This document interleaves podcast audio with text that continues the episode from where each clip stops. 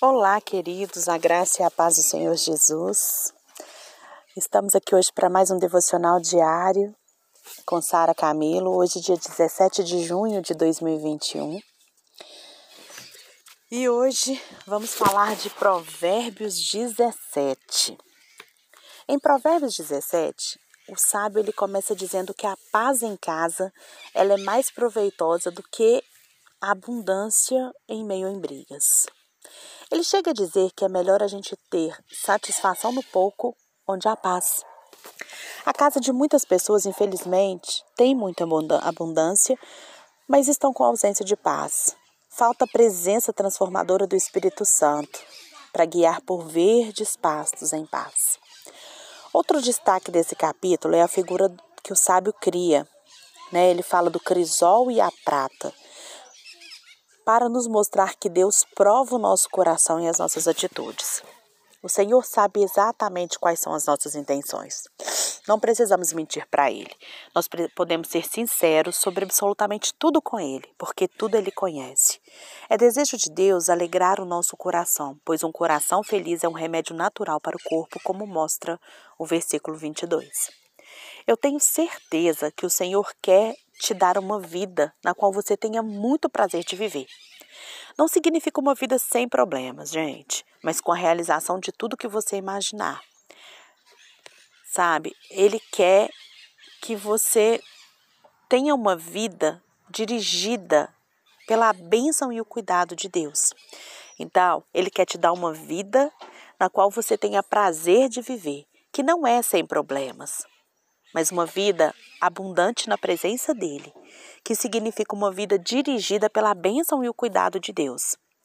Uma vida na qual a gente pode viver longe de cativeiros, como da ansiedade, mas a gente pode repousar em pastos verdejantes.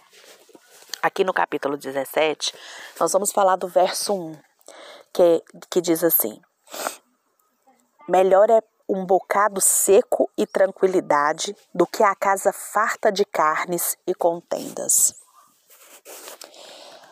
A sociedade valoriza muito a riqueza e o requinte, mas investe muito pouco em relacionamentos.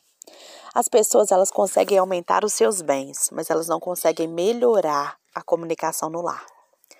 Muitos adquirem bens de consumo, mas não têm prazer de usufruir desses bens, como né, os, os eletrodomésticos e tudo. Fazem banquetes imensos, mas não têm alegria para saborear esses banquetes.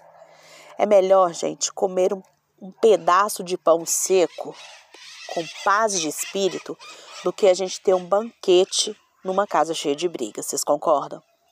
A felicidade não é não é o resultado da riqueza, mas felicidade é resultado da paz de espírito. As pessoas mais felizes não são aquelas que mais têm.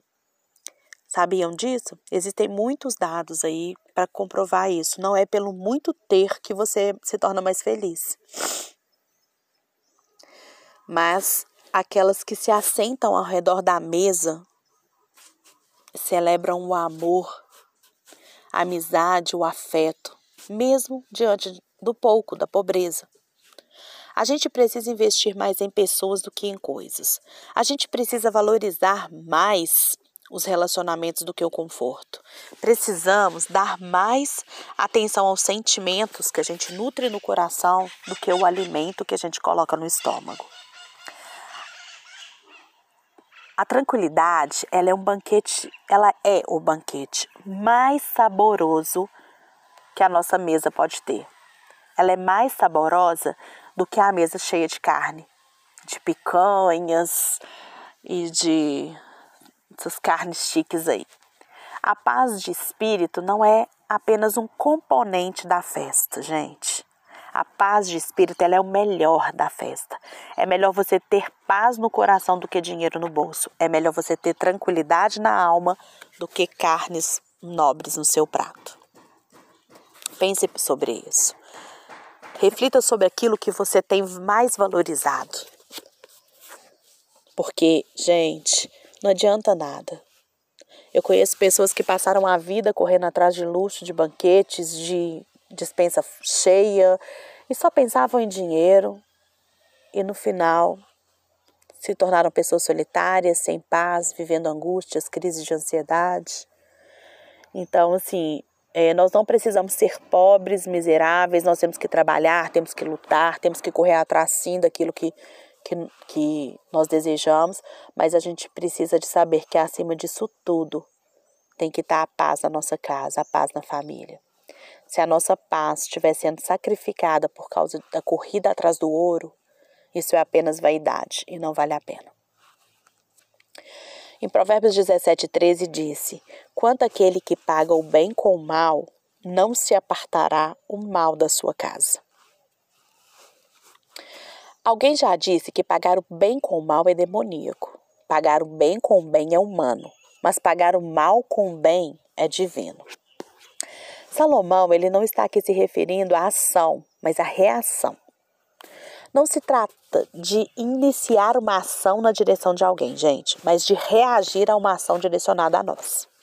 O caso é que alguém pensou em nós, planejou o melhor para nós e fez o máximo bem para nós. Como retribuir a tanta bondade? Como reagir a essa ação tão generosa? A atitude que todos esperam de nós é que a gente pague o bem com o bem. Porém, tem muita gente, né, que às vezes até cristãos e, e são alvos do bem, mas retribuem com o mal. Mesmo sendo abraçados, respondem com pontapés. Mesmo sendo abençoados, respondem com injúrias e maldições. Jesus ele andou por toda parte fazendo bem. Ele criou, curou os enfermos, os paralíticos, purificou leprosos, ressuscitou os mortos e anunciou o reino de Deus aos pobres. E como que a, que a multidão retribuiu a tanta generosidade? Eles clamaram pelo seu sangue. Eles gritaram com sede de sangue diante de Pilatos: Crucificam, crucificam. Aqueles que pagam o bem com o mal receberão o mal sobre si. Aqueles que promovem a violência serão vítimas da violência, e aqueles que transtornam a casa dos outros verão a sua casa transtornada. Vale a pena pensar sobre isso. Né? Então, sempre a sua reação. Na verdade, a nossa reação deve ser sempre de bem. Seja ela com alguém que nos faça bem ou que nos faça mal. O que o Senhor espera é que a nossa reação, presta atenção que não é ação, tá? Não é a nossa ação, é a nossa reação. Como que nós reagimos diante daquilo que os outros nos fazem. Então, na verdade, tanto aqueles que fazem o bem como aqueles que fazem o mal a nós, nós devemos reagir com o bem. Isso é o que se espera de um cristão. Esse é o testemunho que um cristão precisa dar, né, para ser luz e sal nesse mundo. Deus te abençoe.